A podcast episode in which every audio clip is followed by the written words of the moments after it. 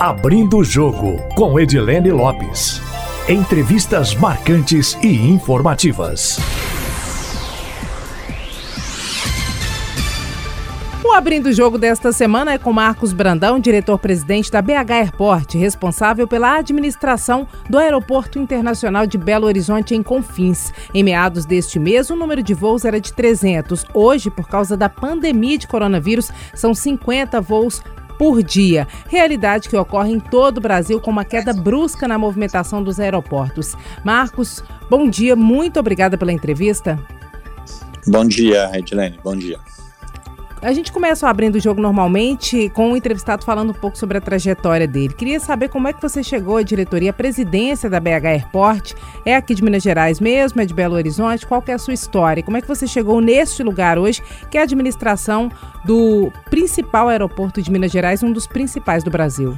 Ah, Dilene, é, eu sou paulista, né? Sou natural de Santo André, ABC paulista. É, sou engenheiro mecânico de formação e quanto à minha carreira, eu tive uma oportunidade muito grande de trabalhar em diversos segmentos de negócios, em alguns países. Eu estive fora do Brasil por quase oito anos, vivendo em países como México, Estados Unidos, Inglaterra.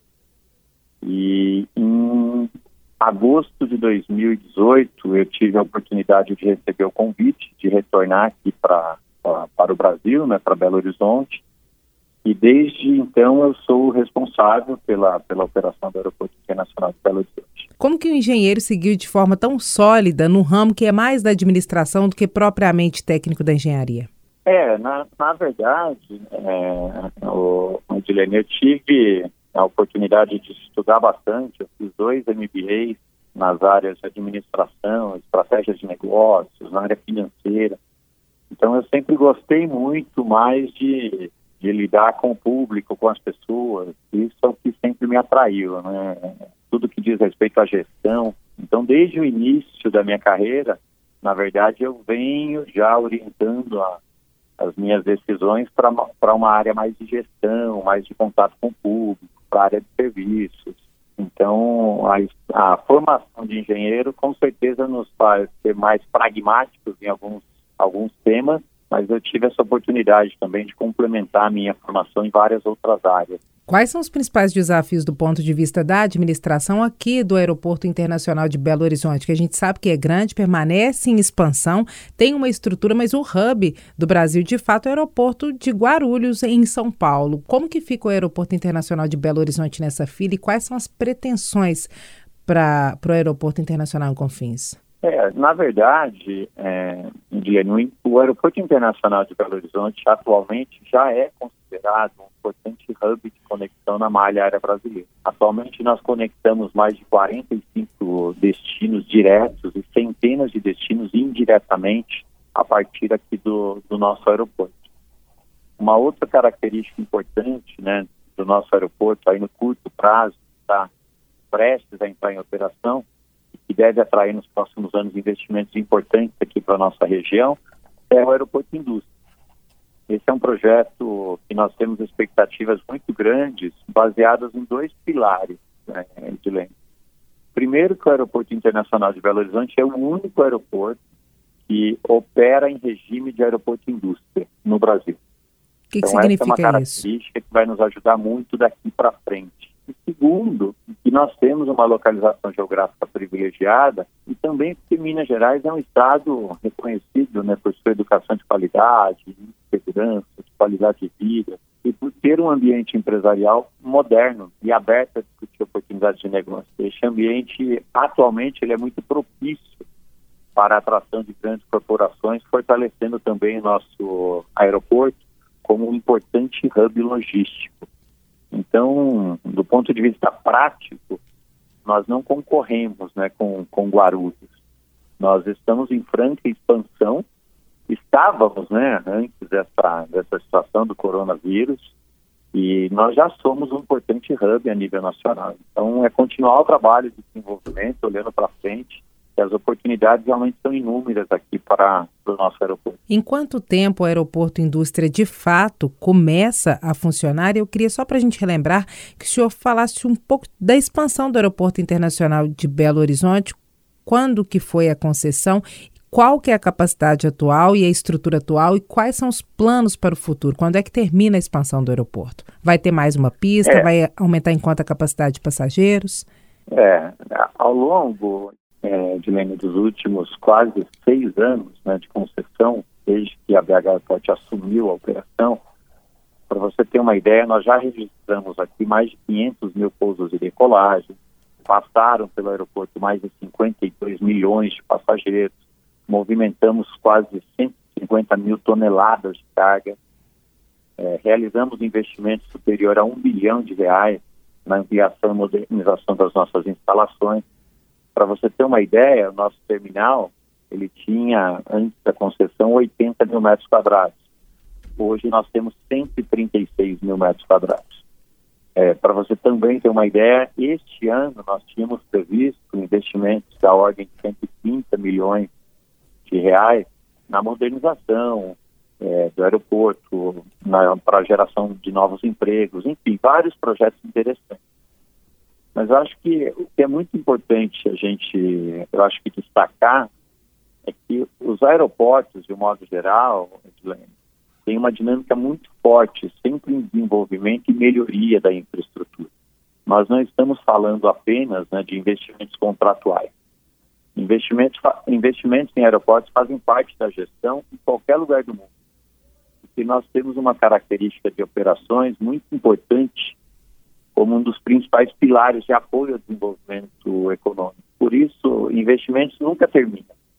Para você ter uma ideia, no nosso caso aqui, os investimentos contratuais é, praticamente foram encerrados. Nós apenas temos a, a segunda pista pendente, que vai ocorrer em alguns anos, mais ou menos quantos? Quanto tempo? Quantos anos? Olha, até antes dessa situação do coronavírus, nós tínhamos uma previsão, né, com a retomada e a melhoria da economia, com tudo que nós estávamos assistindo no Brasil, de, de muitas concessões sendo realizadas, a nossa expectativa era 2026, 2027.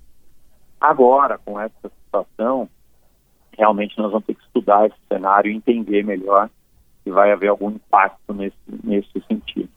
Mas, a princípio, era início da construção por volta de 2025, 26, com previsão de entrega em 27, 28 no máximo. Hoje, qual é a capacidade do aeroporto em termos de passageiros e qual que é o objetivo para os próximos anos?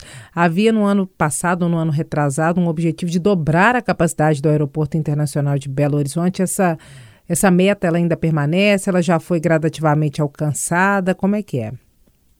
É, o nosso aeroporto hoje, nós temos capacidade para a movimentação de 22 milhões de passageiros por ano.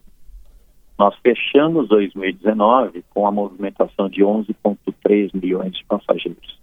A nossa expectativa para este ano era de 12,2 milhões de passageiros. E nós vínhamos, é, com uma expectativa muito grande né, de negociação com algumas companhias aéreas que poderia realmente mudar esse cenário dos 12,2 milhões para 13 milhões, 13,2. Mas agora, com essa situação, esses projetos estão todos interrompidos, então nós vamos ter que voltar aí a a discu as discussões e a entender esse novo cenário brasileiro. Essa expectativa... Mas a expectativa nossa era realmente de crescimento acima da média nacional. Essa expectativa de dobra que já existiu no passado, hoje ela ainda existe em Minas Gerais, considerando todas as suas características, inclusive a vocação de Belo Horizonte, que recebe turistas, mas não tem uma vocação turística, essa meta ela permanece ou não de dobra? É, a, a, com esse cenário, realmente nós vamos ter que mergulhar, né, estudar muito esses novos cenários. O que nós tínhamos até 15 dias atrás era uma expectativa de crescimento de dois dígitos por, pelos próximos três anos, uma média de crescimento superior à média nacional. Nós já tivemos crescimento é, superior à média o ano passado, o ano retrasado. Nós vínhamos realmente em franca expansão e com muitos projetos e negociações com companhias aéreas a fortalecer essa expansão. Então, os projetos hoje estão todos on hold, estamos, temos que esperar um pouquinho a este momento, mas a, uma característica natural do nosso aeroporto é de crescimento, por conta da nossa localização geográfica privilegiada e por conta da situação que São Paulo hoje começa a chegar à sua capacidade máxima de passageiros. Então, naturalmente, com São Paulo chegando ao a, atingindo a sua capacidade máxima de, de, expansão, nós teríamos aqui, naturalmente, uma condição de crescer acima da média nacional. Agora, nós vamos ter que esperar, entender realmente o cenário e, e retomar da melhor forma possível. Marcos, quais são os reais impactos até agora da pandemia de coronavírus no Aeroporto Internacional de Belo Horizonte em termos numéricos? Dinheiro, número de voos, número de passageiros? Ô, Edilene, é assim, o que nós temos discutido aqui bastante, né, que nós vivemos um momento muito oportuno para fazer reflexões, né, em todos os sentidos. Embora seja um desafio muito grande que nós estamos vivendo, é, que tem exigido muita organização e até sabedoria né, de toda a sociedade brasileira, mas muito fortemente das empresas e dos governos, é, eu, nós entendemos que é uma oportunidade que nós estamos vivendo enquanto país para a gente unir forças realmente, começarmos a olhar para frente, tratando esse momento como uma grande oportunidade de sairmos melhores e mais fortes. No caso específico do aeroporto, nós fomos fortemente impactados pela expansão do coronavírus. Para você ter uma ideia, nós tínhamos diariamente aproximadamente 300 é, voos e hoje nós estamos trabalhando aí na faixa entre 40 e 50. Mas nós entendemos que o, o momento era este mesmo, de diminuir o ritmo, para a gente poder dar atenção especial à implementação de, de, todas as ações recomendadas pela Anvisa, pela Organização, Organização é, Mundial da Saúde, OMS. Mas o, o, tempo de iniciarmos uma retomada, eu acredito que esteja próximo. O que nós sabemos, né, acho que nós temos que ser otimistas, que todos os melhores cientistas do mundo estão dedicados a encontrar uma solução que traga mais segurança a todos nós. Um outro aspecto importante é que todos nós, de alguma forma, nós estamos aprendendo rapidamente a lidar com essa situação. E estamos nos conscientizando que, conscientizando que, de alguma forma, nós precisamos retomar as nossas vidas, né? E eu acho que todos nós compreendemos que a economia e a pandemia do coronavírus, que logo será estabilizada, terão que aprender a conviver juntos, com os controles adequados, protegendo os grupos de riscos, mas definitivamente, muito em breve, nós vamos precisar, é, precisaremos seguir em frente, né? Nós precisamos olhar para frente, embora hoje a gente tenha vários pontos comerciais sendo fechados no aeroporto, sendo reduzidos de tamanho, mas eu acho que é momentâneo e eu acho que o país entra num momento novo de concentração que nós temos que sair disso, né? Nós temos que olhar para frente. Eu acho que é uma nova reflexão que já está ocorrendo a nível nacional. O senhor acredita que essa retomada ela possa ocorrer pela evolução da pandemia de coronavírus no Brasil na segunda quinzena de abril, antes disso, depois disso? Eu, eu entendo, Adilene, que é natural né, nós passarmos momento agora de viver este, pico e todos os, os, especialistas estão dizendo que nós vamos passar por isso nas próximas duas semanas. Mas eu também acredito muito que, que é matemático, né? Nós estamos tomando as ações, o país está em contenção, então é natural a gente entrar num momento novo de redução e de que soluções estão chegando, nós estamos aprendendo a conviver com isso. Nós, no meu caso mesmo, a nossa empresa, nós temos trabalhado muito bem em home office, para você ter um exemplo, igual a inúmeras centenas de empresas Brasil afora. Então, eu acho que passando este momento do pico, que tem chamado muito a nossa atenção, né, a preocupação de todos, é natural que a gente comece a, a, a entender a importância de conviver com isso, de instituir os controles necessários, melhorar o controle dos grupos de riscos e começar a sair desse processo. Né? Nós não vamos poder viver a vida toda em contenção. Né? E eu acho que a forma que as coisas estão acontecendo, com a prioridade de contenção, mas as reflexões que estão sendo provocadas de nós começarmos a olhar para frente, elas são cruciais para o futuro do Brasil, das pessoas, né? Então, eu acho que mais aí, vivendo este pico, naturalmente, é, nós todos voltaremos a estar otimistas e olhando para frente e encontrando a melhor forma de, de seguir com, nossa, com as nossas vidas. Essa redução na movimentação no Aeroporto Internacional de Belo Horizonte, ela se dá pelas regras e pela orientação federal ou pela diminuição da demanda? O que, que provoca esse quadro de uma redução tão drástica nessa segunda quinzena do mês? É, basicamente, Edilene, a, a, redução ela está muito relacionada às orientações da, da Agência Nacional de Vigilância Sanitária e da Organização Mundial de Saúde de, da contenção social, né, de reduzir os locais onde tem aglomeração, o aeroporto é um destes, de reduzir esse entre sai entre os países, né, entre Brasil, Europa, Brasil, Estados Unidos e vice-versa. Eu acho que é uma estratégia inteligente, era necessário fazer, e eu acho que a redução toda está 100% relacionada às ações de contenção. Não é uma redução porque o mercado mudou, porque as pessoas não querem voar, porque nós temos uma crise econômica. É uma, é uma redução realmente relacionado a uma crise de saúde mundial que tinha que ser feito, foi feito e eu acho que nós daqui a algumas semanas vamos estar colhendo os frutos e naturalmente começar a retomar aí a vida normal nos aeroportos, rodoviárias, portos, enfim, as empresas de modo geral.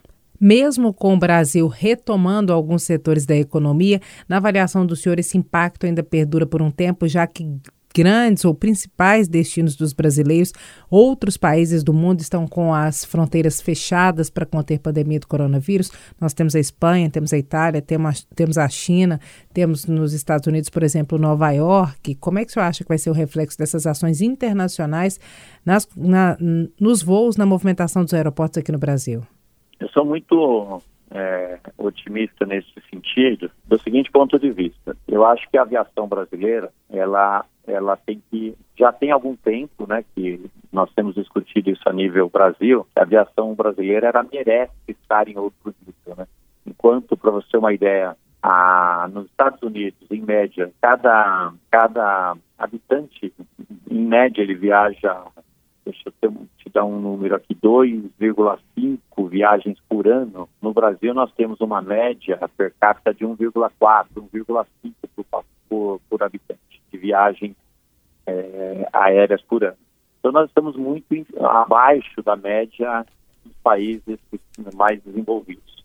Então eu acho que essa, essa situação que nós estamos vivendo, ela é muito oportuna, Edilene, porque ela vai trazer uma reflexão muito grande em alguns sentidos. Por exemplo, nós sabemos que o custo da, do querosene da aviação brasileira é um dos mais caros do mundo, ou está entre os mais caros do mundo. Eu acho que essa situação vai trazer a reflexão de que o querosene não pode ser taxado tão fortemente como nós somos no Brasil. Existem algumas taxas que os aeroportos brasileiros, as companhias aéreas têm, que só ocorrem no Brasil. Então, acho que tudo isso vai fazer com que a iniciativa privada e o governo tem a oportunidade de melhorar o diálogo nesse sentido para motivar uma retomada da aviação de uma maneira mais, mais, mais, mais agressiva, mais forte.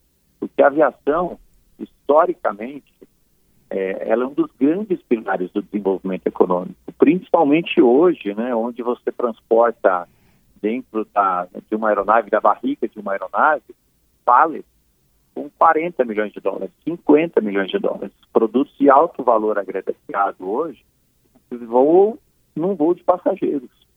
Então, eu acho que essa situação que nós estamos vivendo, ela, no sentido do desenvolvimento da aviação, ela será uma boa reflexão, ela vai provocar boas reflexões é, para que decisões sejam tomadas para estimular as pessoas a voarem mais e naturalmente isso vai trazer melhores resultados para a nossa economia. Então, o senhor acredita que a pandemia de coronavírus possa ter um impacto no preço das passagens aéreas no Brasil, reduzir esse preço, por exemplo? Porque a gente sabe também que boa parte da população não voa porque a passagem de avião é muito mais cara do que uma passagem de ônibus, né? Pensando nos interestaduais, por exemplo. É, eu, eu, eu acredito muito que se houver o diálogo entre a iniciativa privada, né, as companhias aéreas, os aeroportos, todos que estão relacionados a essa cadeia, e o governo, nós temos sim a oportunidade de reduzir os custos operacionais e, naturalmente, nós veremos redução nas passagens aéreas. Agora, esse é um desafio grande, que é fazer todos esses, esses entes sentarem juntos e olhar para frente. Né? Nós precisamos crescer. Não adianta a gente é, encarecer as passagens hoje e reduzir o tamanho da aviação brasileira. Né? Nós vamos ter que ser muito agressivos no sentido de ver essa situação que nós estamos vivendo como uma das principais oportunidades na consolidação da aviação brasileira. Ok. Marcos, em relação à movimentação no aeroporto e as medidas de segurança que estão sendo adotadas para conter a pandemia de coronavírus, isso no próprio funcionamento do aeroporto, em termos de higienização, por mais limpo que seja um banheiro de aeroporto em qualquer lugar do mundo, muitos infectologistas dizem que o lugar mais perigoso do planeta é um banheiro de aeroporto, porque por lá, principalmente grandes aeroportos, passa muita gente, passa gente de toda parte, de repente tem um vírus, uma bactéria, algo que você não é imune porque não circula no seu país. Agora, Agora, em épocas de coronavírus, quais são as principais medidas adotadas, além das medidas de segurança é, de higiene sanitárias que já são adotadas no aeroporto normalmente? É, Edilene, eu acho que essa é uma, é uma excelente pergunta, porque só para você ter uma ideia, quando o, as discussões a respeito do coronavírus foram iniciadas em janeiro, praticamente os aeroportos brasileiros, e com certeza os aeroportos a nível internacional, instituíram um comitê de crise, um comitê para entender essa situação. Né? Então, nós temos um comitê trabalhando desde janeiro. Enquanto muitas empresas passaram a, a criar seus comitês agora, em março, ou em meados de fevereiro, nós temos um comitê desde janeiro. Então, muitas ações têm sido tomadas desde lá do, do, do mês de janeiro. Exemplos: nós reforçamos os procedimentos de limpeza e desinfecção nas áreas públicas e banheiros. Nós é, aumentamos muito os avisos sonoros frequentes relacionados ao coronavírus. Houve reforço na orientação para notificação imediata de casos suspeitos, suspeitos da doença no terminal. É, nós temos trabalhado há muito tempo é, orientações para todos os aeroportos que utilizem máscaras, equipamentos de proteção individual sempre que necessário, conforme os protocolos. É, se você, não sei se vocês tiveram a oportunidade de observar, mas as redes sociais, o website, panfletos, cartazes, toda a comunicação do aeroporto, ela, ela foi praticamente é, transformada em uma comunicação de prevenção à, à expansão do coronavírus. Então, assim, é, existe sim esse, essa preocupação dos aeroportos, mas também eu posso dizer, eu venho de outros segmentos, as medidas de prevenção e de desinfecção, de limpeza que foram tomadas nos aeroportos, é, elas realmente estão, é, eu não queria ser injusto em dizer que acima da média, porque nós já estamos trabalhando nisso há muito tempo, né? desde janeiro. Então, o, os aeroportos estão preparados para esse tipo situação de de epidemia, de pandemia, tem comitês específicos, temos um centro médico dentro do aeroporto que cuida desse tema especificamente é, nas nossas instalações. Então, eu acho que é sim uma preocupação, nós temos que estar atentos com todos os procedimentos aí, recomendados de limpeza pela, pela Anvisa, mas eu também estou seguro que os aeroportos, em sua maioria, estão tomando as ações preventivas. É, para oferecer mais segurança e conforto para todos os passageiros. Sem falar, Edilene, muita gente nos aeroportos estão trabalhando também em home office, né? Todos aderiram a essa a essas recomendações de home office, de reduzir as suas operações neste momento. Mas de, de modo assim mais amplo, eu tenho absoluta certeza que as ações foram tomadas e estão sendo tomadas. Na primeira quinzena desse mês, enquanto os voos internacionais ainda estavam em movimentação normal, os passageiros que chegaram mais no início dessa pandemia, quando ela chegou ao Brasil, eles se questionavam muito e também ligavam muito para a rádio falando: "Olha, estou chegando no aeroporto, não só aqui no aeroporto internacional em Belo Horizonte, mas eu estou chegando aqui no aeroporto, chegou um voo da Itália, tem gente tossindo, ninguém abordou. Essa é uma responsabilidade da administração dos aeroportos ou não? Não tem jeito de fazer essa abordagem de todo mundo que possa estar vindo de um destino, de uma origem em que a pandemia já estava é, mais grave. Como é que o senhor vê isso, essa reação é. das pessoas que queriam ser abordadas, que queriam é. que os outros fossem abordados, que estavam incomodadas com alguém tossindo no avião, por exemplo? É, na, na, do ponto de vista prático, Guilherme, essa é uma responsabilidade da Anvisa. Né? O aeroporto, os aeroportos, nós não temos as condições técnicas de fazer uma abordagem dessa natureza. Né? O que nós estamos é, preparados no sentido de todas as pessoas que estão na, naquela condição de risco ou de recomendação pela Anvisa, ou um passageiro que falou, olha, tem uma febre, tem uma dor de cabeça, nós estamos preparados para lidar com essas situações, com o nosso centro médico, com os nossos profissionais. Vou dar um exemplo para você. Foi comentado, discutido muito que no Brasil nós não estávamos medindo a temperatura dos pacientes, dos passageiros. Essa é uma ação, ela não foi aprovada no Brasil, é, em alguns lugares do mundo tentaram implementar a estação como contenção, mas a verdade nunca foi comprovada a efetividade e as recomendações sempre foram no, no sentido da contenção, né, da higienização. Então as aeronaves passaram a ter uma, uma higienização diferente, uma atenção diferente com passageiros que poderiam ser suspeitos, orientando o aeroporto é, naturalmente em relação a situações específicas. Então é uma coordenação muito grande e ela muitas vezes ela é invisível, né? As pessoas não veem isso, mas tem muita inteligência, muita ação é, que como medida preventiva está funcionando hoje em todos os aeroportos. Mas não é aquilo que as pessoas veem, né? Porque geralmente nós recebemos aqui questionamentos de medição de temperatura, né? Não, olha, vocês não estão fazendo. Não, nós não podemos fazer. Nós recebemos algumas orienta algumas situações do passageiro que disse, olha, eu vi uma pessoa sem máscara. A Anvisa não recomenda usar, utilizar máscara. Tem protocolos específicos para a utilização de máscara. Porque pode ser até um risco você estar usando a máscara é, se não for seguindo os protocolos. Então, é, eu tenho absoluta certeza que é, as, os aeroportos estão muito empenhados na contenção, em levar melhor informação a, aos passageiros. A nossa interação com as companhias aéreas, ela é a cada voo. Existe uma relação diária nesse sentido da, da prevenção. Então, eu, eu acho que nós estamos muito bem encaminhados aí no sentido de das medidas recomendadas pelo, pelo órgão público e sendo tomadas. Marcos, uma curiosidade: o avião, por questões de pressurização e refrigeração, ele é um ambiente fechado mais ou menos seguro do que outros ambientes fechados em relação à propagação do coronavírus?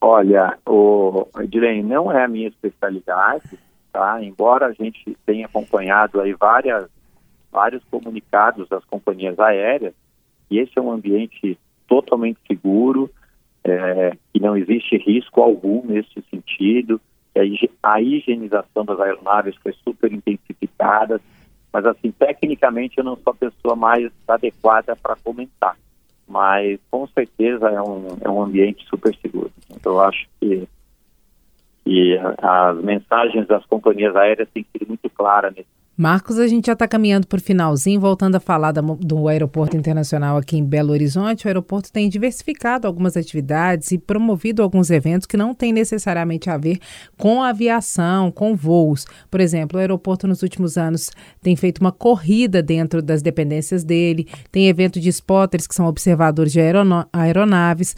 Como é que é isso? Por que, que o aeroporto tem feito? Agrega de fato algo em relação à economia, ao financeiro do aeroporto ou não? É mais para que as pessoas visitem mais, usem esse espaço que normalmente é um espaço de passagem. Por que fazer esses eventos no aeroporto? E essa é uma tendência? É, essa é uma pergunta interessante. é, Edilene, nosso projeto aqui para o, o nosso aeroporto é realmente expandir os nossos horizontes para um, um pouco mais que ser apenas um local de chegadas e partidas.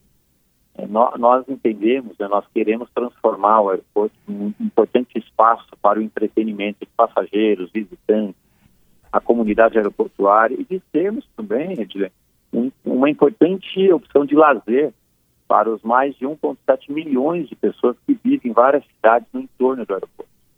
A promoção dos eventos esportivos de grande porte vai ao encontro desse desejo e confirma também a, uma vocação do nosso aeroporto de ser um ambiente que promova né, o esporte, a cultura, a educação. Por que, que nós fazemos isso? Porque nós temos como proposta de valor é, conectar as pessoas seja uma viagem de negócios ou uma viagem de lazer, ou mesmo realizar uma corrida noturna ou um evento de motocross. Nós entendemos que é sim uma forma de fortalecer a região, de gerar empregos, de atrair turistas é, quando nós chegarmos no, no, auge desse projeto. Então, e ao final do dia, é, eu acho que o objetivo é sempre oferecer a melhor experiência de viagem aos nossos passageiros, a região. É, esse é o projeto, mas do ponto de vista econômico, eu não tenho dúvidas que é uma estratégia realmente de estímulo à economia regional, é, principalmente do vetor norte. Marcos, o aeroporto, a administração do aeroporto, a BH Airport, tem alguma intenção, se no futuro houver uma licitação que inclua o aeroporto da Pampulha, de também ter a administração desse terminal. A gente sabe que vocês é, são a favor da concentração dos voos aí no Aeroporto Internacional de Belo Horizonte. Essa, esse objetivo de vocês de centralizar e ele permanece se houver uma licitação para o aeroporto da Pampulha. A BH Airport vai entrar nessa disputa? Edilene, mil desculpas, mas eu não consegui te ouvir, eu não quis te interromper. Eu vou de novo, vou, vou, repito. É, há alguma intenção da BH Airport de, no futuro, se houver uma licitação, também ter para si a administração do aeroporto da Pampulha? Porque a gente sabe que vocês têm defendido a centralização dos voos aí no Aeroporto Internacional de Belo Horizonte. Vocês participariam dessa licitação? Vocês querem ter a administração desse terminal, se for possível, na Pampulha? É, é assim, Midlene, a BH Airport é, ela não pode assumir uma operação como a Pampulha é, por limitações contratuais. Né? Então, mesmo que exista uma, uma concessão, o que for deste aeroporto, nós não podemos participar, né, por uma limitação contratual. Nós somos uma empresa de propósito específico.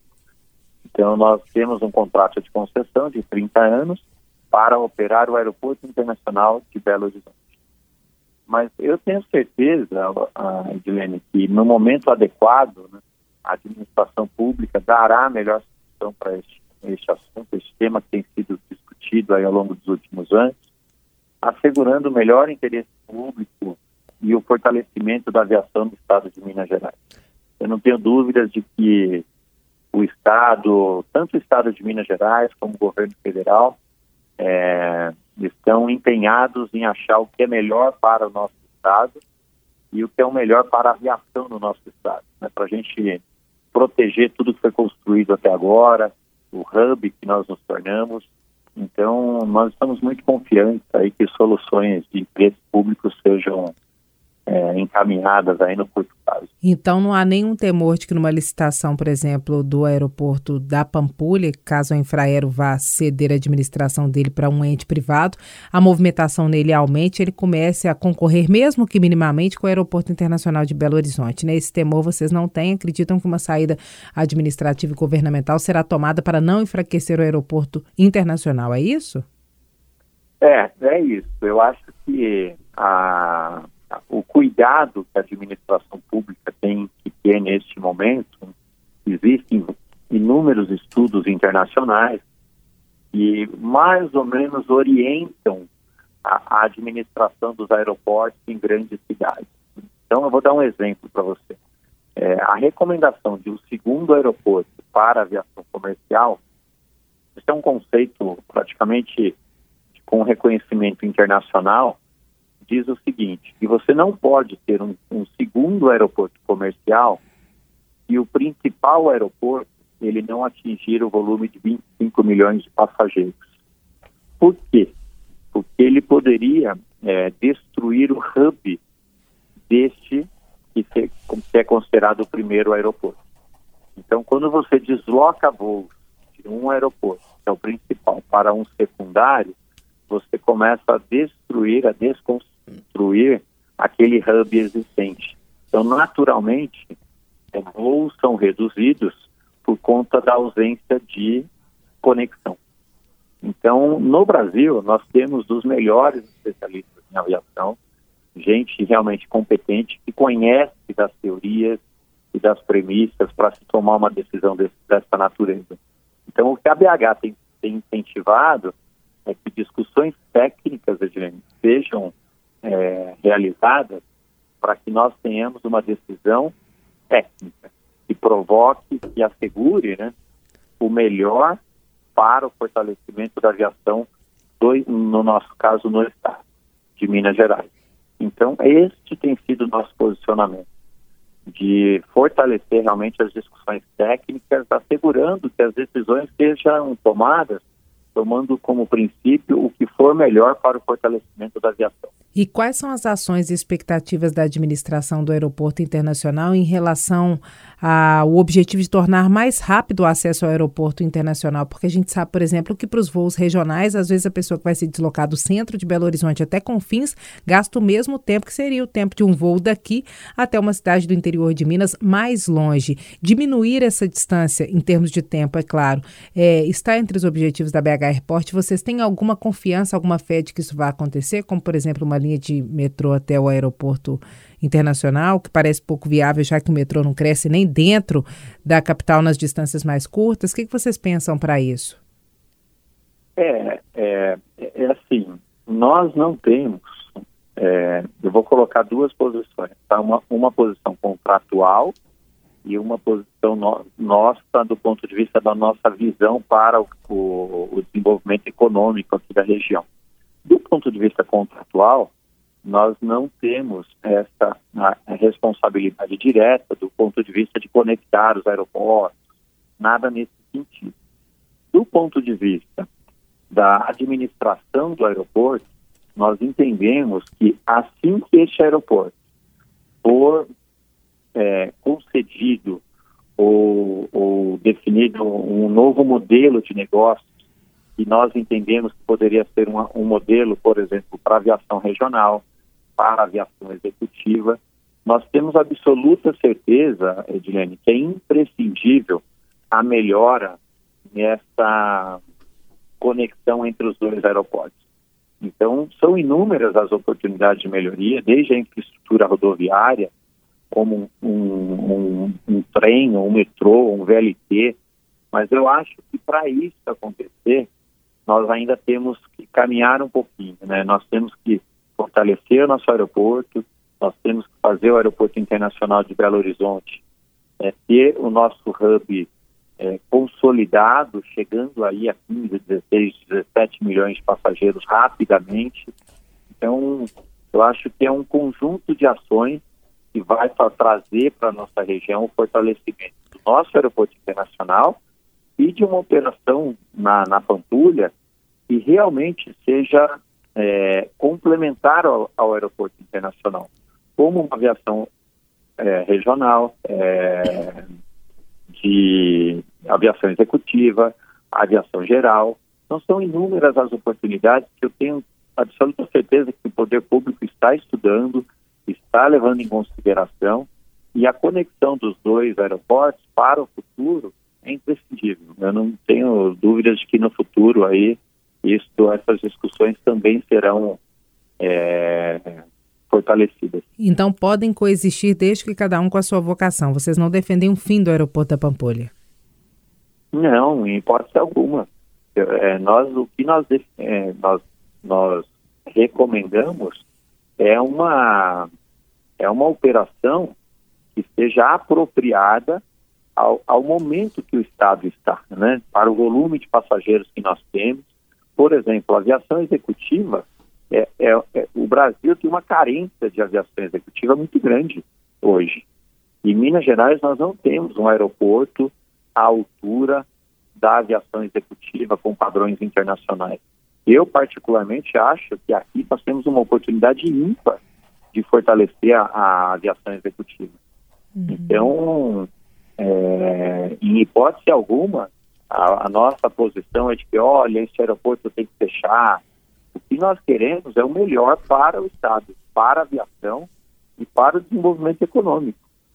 É, então, a continuidade aí dos estudos pelo poder público, dando a melhor diretriz para a, a, a, o futuro, a futura concessão deste aeroporto, é crucial para que o Estado siga o seu caminho de crescimento. Marcos, para terminar, um bate-bola. Eu te dou uma expressão e você me devolve uma expressão também, pode ser? A aviação brasileira, como é que você define? Uma grande oportunidade. Situação atual do Brasil.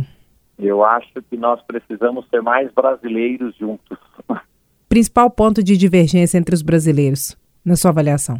Eu, eu acho que nós estamos é, vivendo uma oportunidade de de ter mais consenso em tudo que nós estamos fazendo. É uma oportunidade que faz parte da vida de cada um de nós, né? E o Brasil também. Livro de cabeceira de um grande administrador com experiência tenho, no setor eu tenho privado. um livro que chama A Lei, de Frederic Bastiat, que eu adoro, que eu gosto muito, já li aqui algumas vezes. É o meu livro preferido no momento. Se pudesse ser outra pessoa, quem você seria? complicado isso, Edilene. Eu não sei, Edilene, eu acho que cada um de nós temos um papel na sociedade. Eu não sei, quem sabe, eu acho que eu estou feliz com o meu. Eu também só seria eu, apesar de eu achar bem difícil minha vida. não é fácil não, Marcos. O trem é feio. Muito obrigada pela entrevista, viu? Muito mesmo. Agradeço. Muito, muito obrigada. Nosso agradecimento também aos ouvintes do Abrindo Jogo. Quem quiser mandar observações, críticas e sugestões, estamos atentos nas redes sociais da rádio, no meu Instagram, Edilene Lopes, e também pelo e-mail edilenelopes.itatiaia.com.br. Nosso objetivo é sempre trazer informações em primeira mão. Até a próxima. Abrindo o Jogo, com Edilene Lopes. Entrevistas marcantes e informativas.